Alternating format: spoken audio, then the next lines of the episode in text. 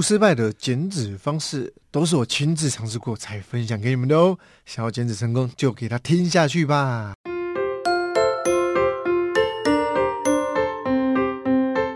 欢迎收听《金亚健康新干线》，我是营养师 Ricky。大家好，我是主持人白白。其实我知道很多人呢都有在尝试减肥哦，但是减脂的路上其实是很容易失败收场的。所以这一集必听，你想要成功减脂吗？一定要赶快听下去。像我以前呢有尝试过很多的方式。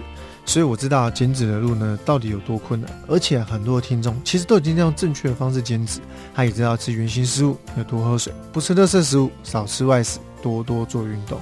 这些道理啊看似很简单，但根本都很难做到呀。原因在于说大家不知道怎么样让自己去放松，不知道如何去做才可以减少我们的饥饿感啊。嗯，没错，所以呢，今天就要邀请到营养师 Ricky 来教大家五个小技巧，让大家在减脂之路呢能够不失败。就算说失败，也只是小小失败，好不好？我们至少能够记起前面的教训，对不对？要来给大家一些正确的观念。请问第一个问题喽，什么是八二法则呢？这个技巧之一呢，就是。八二法则，而八二法则就是一个礼拜里面吃正确的五天哦，之后的一到两天有其中有八成的食物要吃对的食物哦，剩下的两成呢，你可以去吃你自己想吃的食物哦，给自己一到两天的时间去放松一下，但不是说这一两天都是乱吃的，而是这一两天当中，我们可以选择一餐来去乱吃你想吃的东西啦。哦，原来是这样，所以就是说还是有放松的时候啦。我发现这个方式很好哎，就不用每天想说我都要吃健康食物，然后每天都要吃很营养食物，吃到很腻。就是你有可以稍微休息一下的日子，我觉得这挺好的。对，我觉得这个挺好的。那大家一开始在执行新的减脂方式的时候，一定都是吃的很健康，拒绝吃垃圾食物、饮料、甜点。可是看到办公室的同事开始吃下午茶、点心，或者是看到朋友在 IG 打卡一些完美的甜点，然后再看自己的健康餐，一定会觉得备受折磨。所以我建议大家可以将减脂的时间给拉长，然后再尝试看看我们的八二法则。毕竟啊，大家完全不能碰，实在是太辛苦了。与其呢，我们就限制大家的饮食，之后人受不了爆发，变成一种爆发性的饮食，有没有？我们不如一开始就有喘息的空间。我知道这样吃的量虽然不多。但可以确保你正在走在减脂的正确道路上。哇，有个心灵导师在指引着你，是不是？来到第二个题目，那请问一下，如果我要放下水煮餐，那用天然新香料来增添食物的风味，也可以瘦吗？这什么问题？这么简单，当然可以啊！吃健康的食物呢，大家第一个想法就是吃水煮餐。可是呢，越吃越痛苦，因为一点味道都没有。对已经习惯外食啊、重口味的大家，实在是一个很大的折磨。而这样的饮食呢，往往不持久。食物中呢，增添风味、帮助下咽是不要紧的。我建议大家呢，可以多多使用天然的新香料，像是姜黄粉、孜然粉、胡椒、意大利香料、肉桂粉。你也可以适时的使用一些酱油在你的料理当中。但是啊，建议大家可以选择低钠或者是淡酱油，来降低整体钠含量的一个摄取。最后啊，再加点好油，像是橄榄油、亚麻仁油、苦茶油这些呢，也会让你的饮食更有味道哟。好，原来就是可以加这种问题呢。其实我也是知道的，但是因为我很讶异，大家居然不知道。好，那现在大家知道了。其实你是可以用天然的新香料来增添食物的风味。我记得也有很多的新香料，它本身是呃零卡零钠，然后它没有加盐，它就是纯粹调味粉那种，好像也可以嘛，对不对？就是一些辣椒粉啊。对，然后什么黑胡椒粉、迷迭香啊之类的，我觉得那些都是很棒的东西啊，因为它就增添风味而已嘛，它没有增加太多的添加物。好，那接下来第三个问题喽，蛋白质量要吃够吗？那要吃多少才叫够呢？这个呢，重点就在于蛋白质的计算基因啊，我们之前有提过的那一集了，对不对？那减脂会失败，大部分都是因为饥饿感。这跟亚洲人的饮食呢有很大的关系，因为亚洲人的饮食大部分都是淀粉，常见的早餐呢像是饭团、吐司，中餐不然就是干面啊、包子啊、点心，哦，啊不然就是就会吃一些饼干，哦，晚餐呢就是吃便当，一整天的饮食都是淀粉，这会导致一个结果，蛋白质摄取不足，所以呢很容易有饥饿感。那大家可以尝试看看增加蛋白质的摄取啊，因为摄取高蛋白质可以增加我们饱足感，不容易饿，还可以满足我们的口欲。我建议大家可以吃到体重的两倍的蛋白质的克数啊。如果体重破百的话，记得要瘦体重。举个例子，大家会更好去理解。假设我以我为举例，我八十公斤要吃到一百六十克蛋白质，可是如果我是体重破百，我就要考虑我的体脂肪。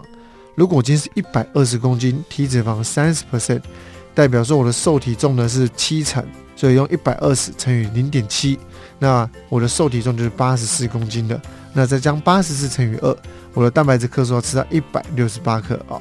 如果不懂得蛋白质如何去计算，可以上网去查资料，或者呢用最简单的粗估方式，将你肉类的重量除以五，就是大概大概的蛋白质质量喽。或者呢，记得去听听我们蛋白质计算机的那一集 podcast 吧，再仔细的听一次，来学习营养师如何快速计算食物热量的一个方法。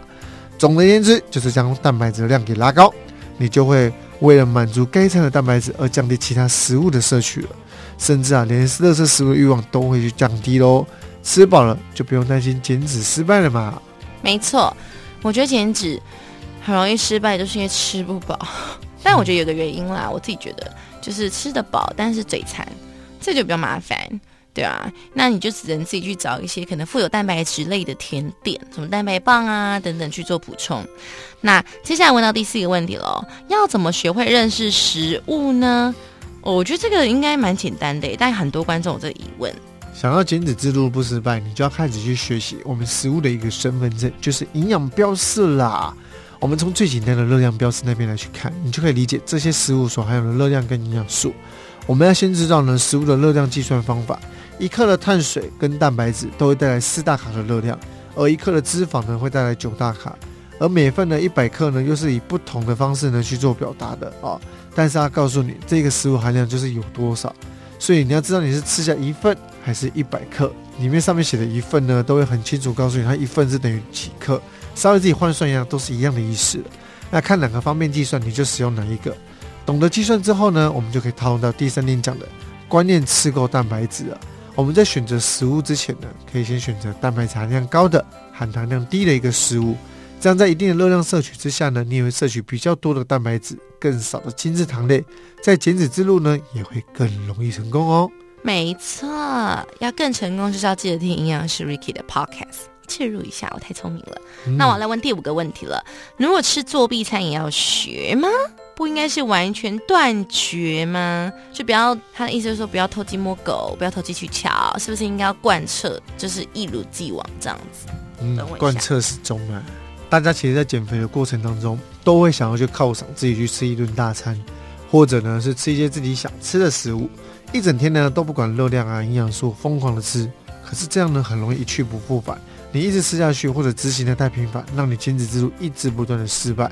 我不反对吃作弊餐，但我会建议大家可以尝试在吃作弊餐的当天，先吃一份小的蛋白质和蔬菜，让身体呢脱离我们的饥饿感，把肚子填饱了，再开始吃我们的作弊餐。